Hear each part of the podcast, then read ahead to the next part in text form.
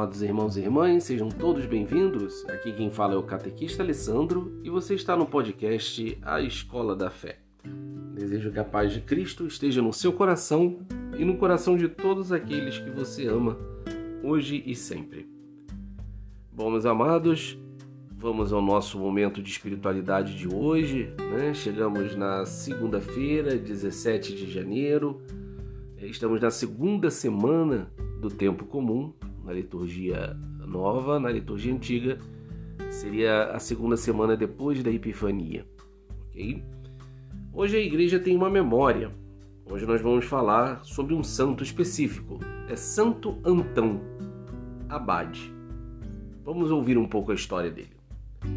Antônio do Deserto, também outra maneira de falar o nome dele, tá? Mas ele é mais conhecido como Santo Antão do que Antônio do Deserto, tudo bem? nasceu na cidade de Conan, no coração do antigo Egito, em 251 e batizado com o nome de Antão. Aí vem então o nome dele. Então nós estamos falando de um santo do século III, lá do início do cristianismo. Ele era o primogênito de uma família cristã de camponeses abastados e tinha apenas uma irmã, aos 20 anos, com a morte dos pais, herdou todos os bens e a irmã para cuidar. Mas, numa missa, foi tocado pela mensagem do Evangelho em que Cristo ensina a quem quer ser perfeito: Vende os teus bens, dá aos pobres e terás um tesouro nos céus. Depois vem e me segue foi exatamente o que ele fez. Distribuiu tudo o que tinha aos pobres, consagrou sua irmã ao estado de virgem cristã e se retirou para um deserto não muito longe de sua casa. É, nós temos que lembrar que estamos no século III, né? Ele tinha é, total autoridade sobre a irmã dele, né? É, sobre os bens, a partir do momento que ele ficou órfão né, com 20 anos, perdeu os pais com 20 anos de idade, assumiu e era um homem profundamente religioso, cuidava do pastoreio da sua família. E então, a partir do momento que ele ouve essas palavras de Cristo no Evangelho e fica tocado, né, de que ele tinha que se desfazer de tudo, né, é, ele meio santantão, ele praticamente viveu a mesma experiência que São Francisco de Assis com relação à pobreza, né? de abandonar tudo e de seguir a Cristo. E como a irmã dele não podia deixar abandonada, provavelmente, por que, que consagrou a irmã dele à virgindade? Com certeza foi de comum acordo com a irmã, né? É, ela, senão, é, se ela já tivesse encaminhada para o matrimônio, ele com certeza teria deixado ela casada para poder seguir mas foi de comum acordo. A gente tem que lembrar que as pessoas abraçarem a vida religiosa foi algo sempre muito presente na história da igreja ao longo dos séculos, né? É, nesses últimos tempos é que a gente convive com um declínio da vida religiosa muito por causa da apostasia que a gente vê nos ambientes religiosos dentro da igreja, né? Assim, do abandono dos valores da fé até mesmo dentro de congregações da igreja. É por isso que a gente tem que rezar muito pelas nossas congregações religiosas. Porque essa crise hoje que nós encontramos é, de fé, de doutrina, é, ela ataca em primeiro lugar dentro da igreja, infelizmente. Mas na época de Antão era muito é, próprio isso. Então, tanto que ele consagra a irmã e ele vai viver, ele vende tudo, então, de comum acordo, e, e ele vai viver é, isolado no deserto. Vamos, vamos seguir com a vida dele. Passou a viver na oração e na penitência, dedicado exclusivamente a Deus. Isso aqui é uma coisa muito importante da vida, né? Porque ele é abade, ele é um ermitão, né? É, ele, ele vai viver é, distante das pessoas, né? É, isso é muito importante porque um outro erro que se faz presente hoje também na história da igreja é que as congregações que são é, predominantemente contemplativas, como Santo Antão era, de viver voltada à oração, à penitência, parece que hoje elas não gozam de prestígio dentro da igreja. Parece que elas são desprestigiadas. É, parece que existe uma mentalidade e alguns membros do nosso clero, dos bispos, alguns bispos, alguns padres, é, de acharem que a igreja virou um, uma ONG, que ela tem que fazer trabalho social o tempo todo e que ela não pode ter congregações que vivem de oração, de penitência, como se a oração e a penitência não fossem importantes. Como se não fosse justamente essas congregações que vivem da oração, da penitência, que sustentam o mundo. Ninguém vê isso. Mas quando chegar no dia do julgamento final, que Jesus vier, ele vai mostrar para nós. Muitas das desgraças foram amenizadas na humanidade e a humanidade já não entrou em colapso há muito tempo, graças a essas pessoas, esses religiosos que estão lá escondidos em oração, rezando pelo mundo todos os dias, fazendo as suas orações. Então, esse é Santo Antão. Como, entretanto, não deixava de atender que lhe pedia orientação e ajuda, começou a ser muito procurado. Por isso, decidiu se retirar ainda para mais longe, vivendo numa gruta abandonada por 18 anos. Olha, olha só, é, o amor de Deus, como é que invadiu Antão. Não, eu quero abandonar o mundo. Tá vendo? Por que a igreja seleciona? A gente tem milhares e milhares de santos, tá, gente? Se fosse falar todos eles, não, não daria. Então a igreja seleciona alguns. Por que, que seleciona Santo Antão? A gente celebra a memória dele. Porque ele é um farol para o mundo, para dizer: olha, mundo, nada de você me interessa. Porque nada de você vai ficar. Só Deus fica. Só para Ele nós vamos viver. Então ele abandona tudo de uma maneira radical. E 18 anos fica numa gruta. Porque as pessoas indo procurar ele, não, não, deixa eu me afastar mais, que as pessoas estão me perturbando. Ele não se negava de ajudar as pessoas, de dar conselhos, mas ele foi viver 18 anos num, é, num local mais distante. Assim surgiu Antônio do Deserto, o Santo Antão, o único discípulo do santo mais singular da igreja, São Paulo Ermitão mas seus seguidores não o abandonavam. Aos 55 anos, atendeu o pedido de seus discípulos, abandonando o isolamento do deserto. Então, de tanto insistir, ele acabou abandonando o deserto com 55 anos. Com isto nasceu uma forma curiosa de eremitas. Os discípulos viviam solitários, cada um em sua cabana, mas todos em contato e sob a direção espiritual de Antônio. Né? O, o Santo Antão, fala Antônio aqui, que é o texto de Portugal, mas é, é Antão, tá? Aqui no Brasil. Então, assim, é, é os, as pessoas, os seus discípulos, né, que queriam ser discípulos dele, viver essa vida religiosa, falaram: tá bom, então vou sair da gruta, vou para um lugar mais perto, mas cada um vai viver isolado no deserto aqui. A gente vai viver isolado, mas a gente vai se encontrar de quando em quando para eu dar uma orientação espiritual para vocês e para fazer alguma oração juntos. Mas depois cada um continua na sua cabana. É assim, tá? A fama de sua extraordinária experiência de vida santa no deserto correu o mundo. Passou a ser o modelo do monge recluso e chamado até hoje de pai dos monges cristãos. Então, Santo Antão é o pai dos monges.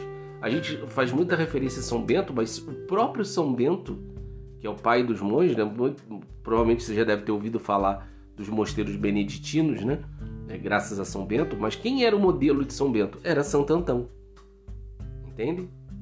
É, então, olha, olha que isso. E esse modelo, é, é, é essa fama dele no deserto, é, dessa vida espiritual, é porque a gente tem embate, a gente tem relatos né, dos seus discípulos e tal, que retratavam isso, né, testemunharam isso, que Santo Antão tinha combates físicos com o demônio. O demônio odiava tanto o modo de vida, o desprezo que Antão tinha com as coisas do mundo, que já que o demônio não tinha mais com que tentar Santo Antão, o demônio ia para as agressões físicas a ele. Tá? Isso não é história da carochinha não, tá gente? Isso é real. Então ele sofreu ataques físicos do demônio. Outros santos e santas também passaram por essas provações. Tá bom? Mas Santo Antão foi um desses exemplos. E por isso a fama dele foi se espalhando. É, Antão não deixou de ser procurado também pelo próprio clero, por magistrados e peregrinos, que não abriam mão de seus conselhos e consolo. até o imperador Constantino, aquele que vai dar paz aos cristãos, e seus filhos estiveram com ele. Mas o corajoso Antão esteve em Alexandria duas vezes, em 311 e 335. A primeira para animar e confortar os cristãos perseguidos por Diocleciano, que foi um imperador, um imperador antes de Constantino que perseguiu, torturou, matou muitos cristãos. Foi muito terrível essa perseguição, foi uma das últimas. E Santo Antão, sabendo dessa perseguição, ele larga é, a clausura dele, né, a vida de eremita, para dar apoio espiritual a esses cristãos. E a segunda, né, que foi em 335, para defender seu discípulo Atanásio, que era o bispo, e estava sendo perseguido e caluniado pelos arianos, e para exortar os cristãos a se manterem fiéis à doutrina do Concílio de Nicéia de 325. Sim, lembrem que Santo Atanásio foi aquele grande herói, um santo do Oriente, né? É, em que ele defende, defende a fé que Cristo tem duas naturezas, a natureza humana e a natureza divina. Ele é verdadeiro Deus e verdadeiro homem. E os arianos, era uma heresia da época, negava a divindade de Jesus. Só falava que Jesus era apenas humano. A gente já falou isso na semana passada, né? Então, Santo Antão vai lá e para ajudar Atanásio, para se colocar ao lado dele, né?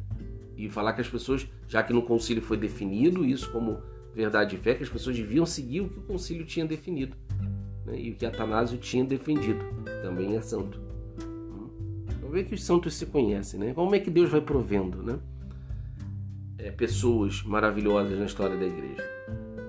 Ele também profetizou sua morte depois de uma última visão de Deus com seus santos, que ocorreu aos 105 anos.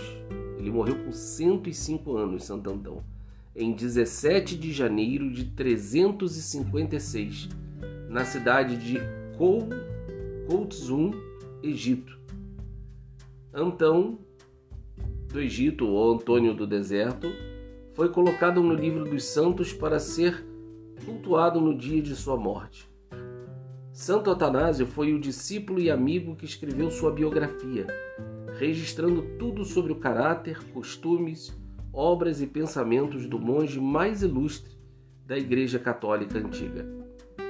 As suas re relíquias são conservadas na Igreja de Santo Antônio de Viena, Viennois, na França, onde os seus discípulos construíram um hospital e numerosas casas para abrigar os doentes abandonados. Aí, tá vendo? Nem se pensava em SUS, né? e você vê como é que a igreja, ela sempre, se nós temos as santas casas, né? Os hospitais para atender, principalmente as pessoas que não tinham posses para pagar, isso são invenções católicas, gente, que infelizmente os professores de história escondem, tá? Mas são invenções católicas, né? Os hospitais, orfanatos, hospícios, tudo são invenções católicas, da caridade católica. E numerosas casas para abrigar os doentes abandonados. Mais tarde se tornaram uma congregação e receberam o nome de Ordem dos Hospedeiros Antonianos, que atravessou os séculos vigorosa e prestigiada. Então essa é a história resumida, tem muita teria muita coisa para falar de Santo Antão, mas para vocês serem apresentados. Né? Então, vamos pedir no dia de hoje né, é, que Santo Antão possa nos dar esse espírito de obediência a Deus, esse espírito de querer se afastar um pouco das coisas do mundo e, e ter mais contato com Deus, né? É muito importante que essa lição de Santo Antão fique para nós e o desapego também às coisas materiais. Né? Talvez no, você que está ouvindo não tem essa vocação religiosa, às vezes você até tem para seguir, né, uma vocação religiosa, mas provavelmente a maioria não. Mas existe a pobreza evangélica, né, a pobreza dos evangelhos que todo cristão deve ter, de não ter apego às coisas materiais, mas de saber que tudo que está nas nossas mãos é para nosso uso passageiro, tudo vai ficar. Né? Nada a gente leva com a gente. Então é uma besteira a gente gastar a nossa vida se centrando em juntar tesouros nessa terra. Ok? Meus amados, vamos seguir para as leituras de hoje. Né? É, a leitura, a primeira leitura, nós ainda estamos no livro de Samuel, do primeiro livro de Samuel, mas já pulamos hoje, a liturgia pula para o capítulo 15. Lembremos da semana passada que Samuel, o povo queria um rei, então Deus atende Samuel a falar: olha, não, não, vai dar problema, tá, não, a gente quer o rei, tá bom. Aí Samuel reza para Deus e Deus fala: dá um rei para eles. Aí Samuel unge Saul, é, que foi para ser o primeiro rei de Israel. Né? Muito bem. Vejamos o que, que acontece. Aqui a gente já está no capítulo 15. É, aconteceu muita coisa para trás na história de Saul, tá? com erros e acertos tá? por parte de Saul, que era esse grande judeu que foi escolhido para ser o primeiro rei é, deles. Tá? O que, o que eu quero falar com vocês, se vocês quiserem saber um pouco mais sobre a história de Saul, leiam por vocês mesmos, peguem o primeiro livro de Samuel e leiam para trás do capítulo 15 porque aqui a leitura já vai pegar um trecho que vai ser o término, quando é decretado o término do reinado, do primeiro reinado de Israel, que foi o reinado de Saul. Vamos ver o que, aconteceu. Naqueles dias, então capítulo 15, primeiro livro de Samuel.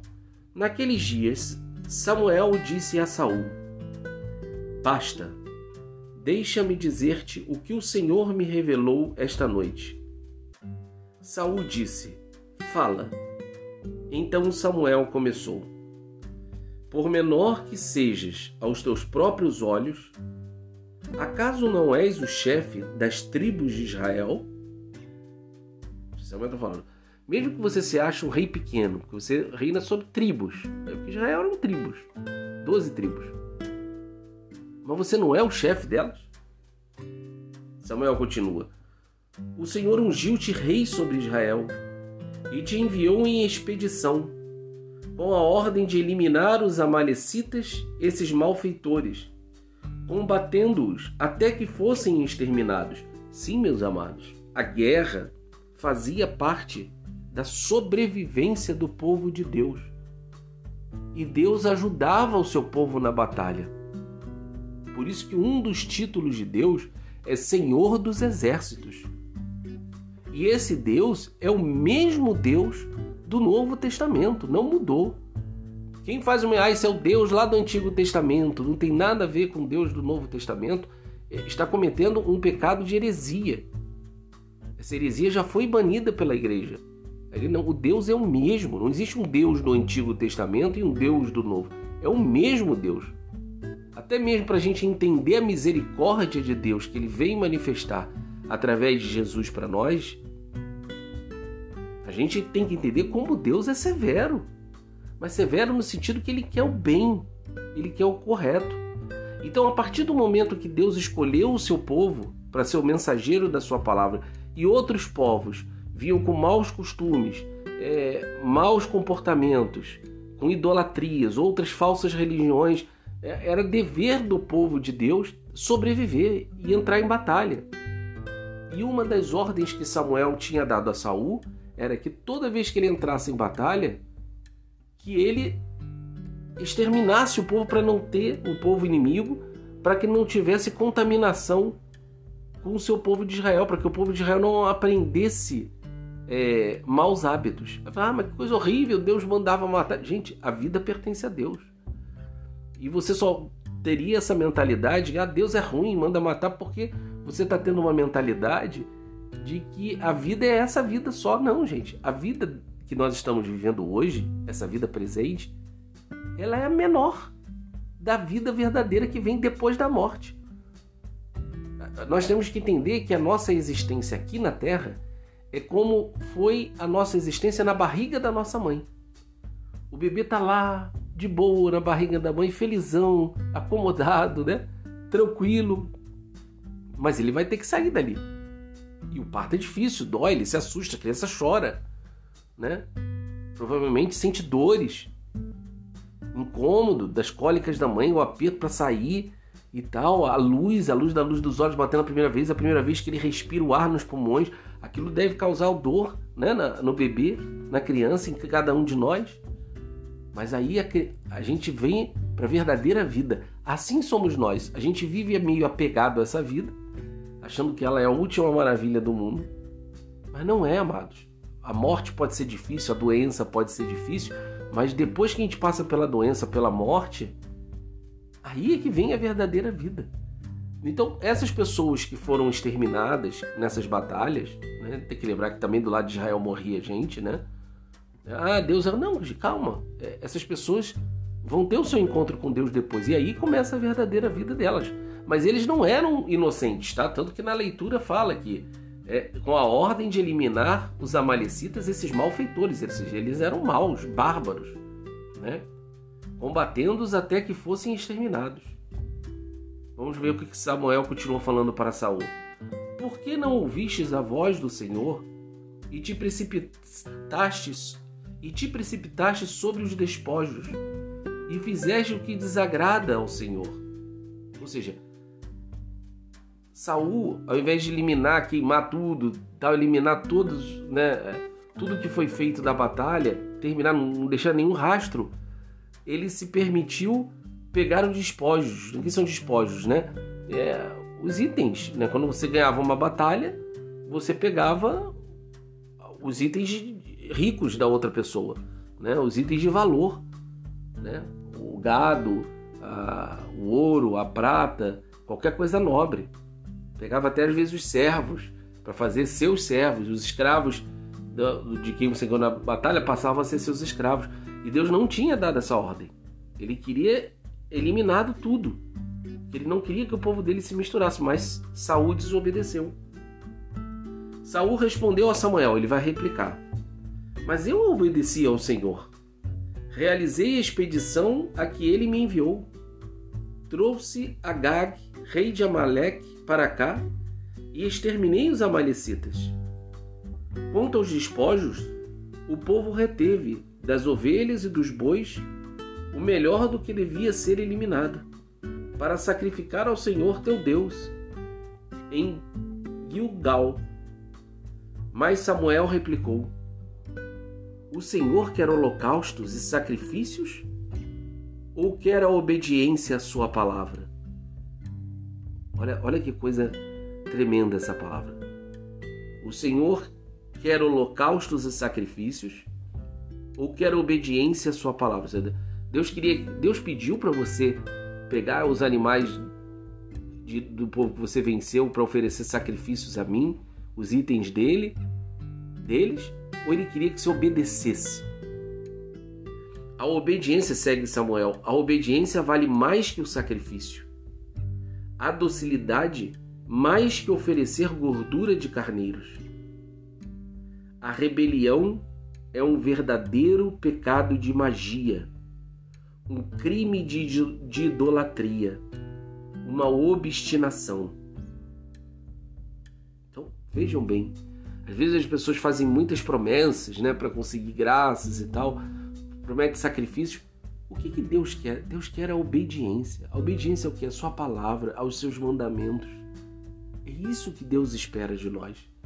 E é por isso, e quando a gente toma consciência disso, nós vemos como nós somos miseráveis.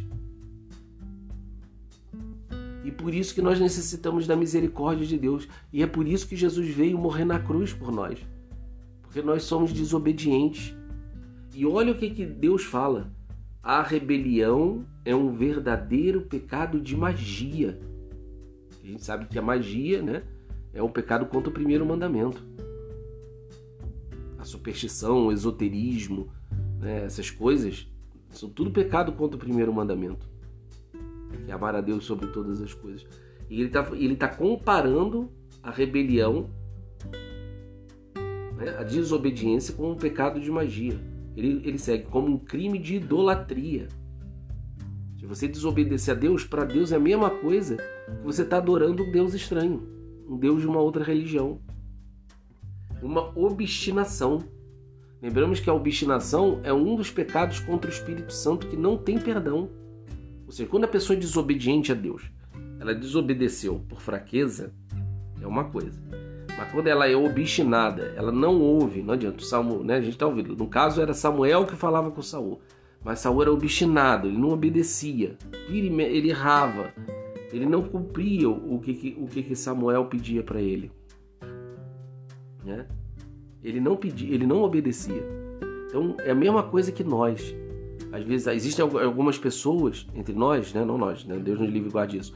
Mas existem algumas pessoas que são obstinadas, elas não querem obedecer, não querem entender, não querem procurar compreender a vontade de Deus e ficam obstinadas nos seus erros, nas suas opiniões, não mudam. Cabeça dura, coração de pedra. E isso é um dos pecados contra o Espírito Santo que não tem perdão. Aí olha o castigo que Saul vai receber.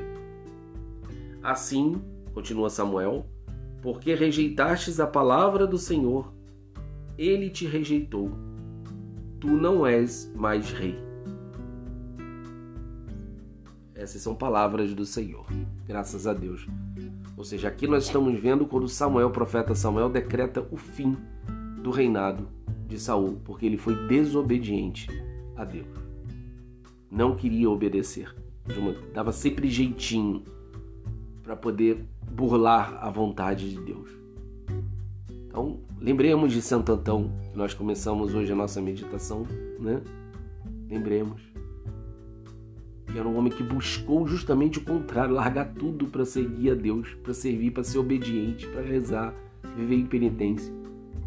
Que seja esse o nosso modelo, para que não aconteça conosco a mesma sorte infeliz que aconteceu com Saul. Saul perdeu o seu reinado. Nós podemos perder o reino dos céus. Não permitamos que isso aconteça. Vamos caminhar agora para o final da nossa meditação de hoje. Vamos para o Evangelho de Jesus Cristo segundo São Marcos, capítulo 2. Vamos seguir a leitura dos Evangelhos. São Marcos, capítulo 2, versículo 18. Naquele tempo, os discípulos de João Batista e os fariseus estavam jejuando. Lembrando, né? João Batista, grande santo, São João Batista, que fez apontou para Jesus. Né? Ele faz a divisão entre a antiga e a nova aliança, entre o antigo e o novo testamento. Né? Nós temos muita devoção a São João Batista, primo de Jesus. Né? É, e os fariseus eram pessoas religiosas. A gente às vezes fala dos fariseus de maneira muito negativa, porque de fato foram os partidários dos fariseus que tramaram a morte de Jesus mas existiam fariseus que eram religiosos, que procuravam praticar a religião. E os fariseus estavam mais perto da doutrina, por incrível que pareça, de Jesus do que os saduceus, por exemplo, que era outro grupo religioso judeu da época. Os saduceus eram totalmente errados em muitos pontos teológicos. Os fariseus eram mais corretos. O problema é que muitos deles, como eles cresceram em poder político, eles se deixaram esse poder político de influência é, atrapalhar a vida religiosa e, viviam muito de aparências. Isso atrapalhou, mas existiam fariseus bons religiosos. Então eles e os discípulos de João Batista, que a gente não pode também duvidar da integridade, estavam fazendo jejum por causa de quê? De penitência, para reconhecer seus pecados. Então vieram dizer a Jesus: Por que os discípulos de João e os discípulos dos fariseus jejuam e os teus discípulos não jejuam? Eles não estavam vendo os discípulos de Jesus jejuando. Jesus respondeu: Os convidados de um casamento poderiam por acaso fazer jejum enquanto o noivo está com eles? Vou ler de novo. Jesus respondeu: Os convidados de um casamento poderiam por acaso fazer jejum enquanto o noivo está com eles? Enquanto o noivo está com eles, os convidados não podem jejuar. Mas vai chegar o tempo em que o noivo será tirado do meio deles. Aí então eles vão jejuar. Quem é esse noivo que Jesus está falando? É ele próprio. Ele fala: olha, eu vivi 30 anos como uma pessoa simples, mostrando a santidade da vida familiar, a santidade da vida cotidiana, simples, do dia a dia. Agora eu estou cumprindo a minha missão. São três anos que eu vou cumprir minha missão num período curto. Então agora não há tempo para jejum. Não há tempo para penitência agora. Agora é hora de pregar, é hora de trabalhar e de celebrar com eles. Eu sou noivo, então não vou.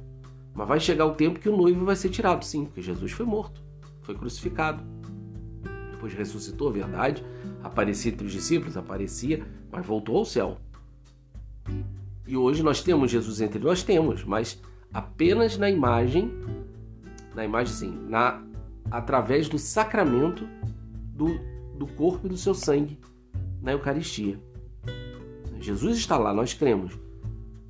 Mas Jesus não sai andando, não. A Oxa não cria pezinhos, né? Ele não cria uma boquinha para falar com a gente. Né? Não é assim. É uma presença estritamente, né? É, eminentemente espiritual. Ali, real. Né? Jesus real está ali, mas espiritual. Não é como Jesus no seu corpo humano, aqui na terra, é, ou já ressuscitado, andando, falando conosco, né? Como eu falei, Jesus não fala com a gente na Eucaristia, não cria uma boquinha olhinhos ali. Então, é isso que Jesus fala, olha, agora eles não estão, mas quando eu for tirado deles, eles vão jejuar. Por isso que eu lembrei vocês na sexta-feira, e toda sexta-feira eu vou lembrar que é dia de penitência, dia de abstinência, né? da gente se abster de carnes. Vamos continuar aqui para terminar. Ninguém, Jesus continua, ninguém põe um remendo de pano novo numa roupa velha. Porque o remendo novo repuxa o pano velho e o rasgão fica maior ainda. Para a gente receber Jesus, não adianta você querer dar jeitinho como Saul da primeira leitura. Nós temos que ser igual Santo Antão, é mudar. Não, Jesus, eu quero mudar, eu quero me transformar e assim transformar minha família, transformar minha vida, meu emprego, meu estudo, as pessoas que eu amo, as pessoas que eu me importo, meus amigos, o mundo, a sociedade à minha volta. Eu quero me faz todo novo. Eu não quero só colocar um remendinho novo, uma partezinha nova cristã e o resto continuar com os velhos hábitos. Não, meus amados, não funciona assim. Olha outra é, comparação que Jesus vai usar. Ninguém põe vinho novo em odres velhos, porque o vinho novo arrebenta os odres velhos e o vinho e os odres se perdem. Então é isso. Se nós somos os odres. O que é o vinho novo? É a palavra de Deus, é o Espírito Santo, é o Evangelho. Se a gente não renovar o nosso ser, se tornar um odre novo, para receber esse vinho novo, esse Espírito Santo, a palavra de Deus, o Evangelho, vai vir a palavra e vai se perder, porque não vai ter consistência. Não adianta a gente querer ter uma vida antiga. E não, eu quero mudar. Esse é o propósito. Tá aí Santo para nos iluminar e Saul, o rei Saul, que nos serve de advertência. Terminando as palavras de Jesus, por isso, vinho novo em odres novos. Essas são palavras da salvação. Glória a vós, Senhor. Meus amados, vamos fazer a nossa oração final. Agora eu vou reunir todas as suas intenções, as minhas também, para que nosso Senhor, através de Nossa Senhora e hoje da intercessão de Santo Antão, né, possa nos fazer pessoas melhores para Deus, pessoas que querem segui-lo, né, que serem autênticas, pessoas que fazem penitência né, no, no, nos momentos corretos, pessoas que querem viver, querem ser obedientes a Deus. Vamos fazer nossa oração então. O justo florescerá como a palmeira, crescerá como o cedro do Líbano, plantado na casa do Senhor, nos átrios de nosso Deus. Oremos. Ó Deus que chamastes ao deserto Santo Antão, Pai dos monges, para vos servir por uma vida heróica, dai-nos por suas preces a graça de renunciar a nós mesmos e amar-vos acima de tudo. Isto vos pedimos por nosso Senhor Jesus Cristo, vosso Filho, que convosco vive e reina, na unidade do Espírito Santo, por todos os séculos dos séculos. Amém. Meus amados, com as bênçãos de Nossa Senhora, de São José, nossos santos anjos da guarda, que possa ter um santo abençoado domingo, segunda-feira, um santo abençoada semana e continue divulgando esse nosso trabalho. E obrigado por fazer esse momento de espiritualidade comigo por mais um dia. Fiquemos com Deus e até amanhã. Paz e bem.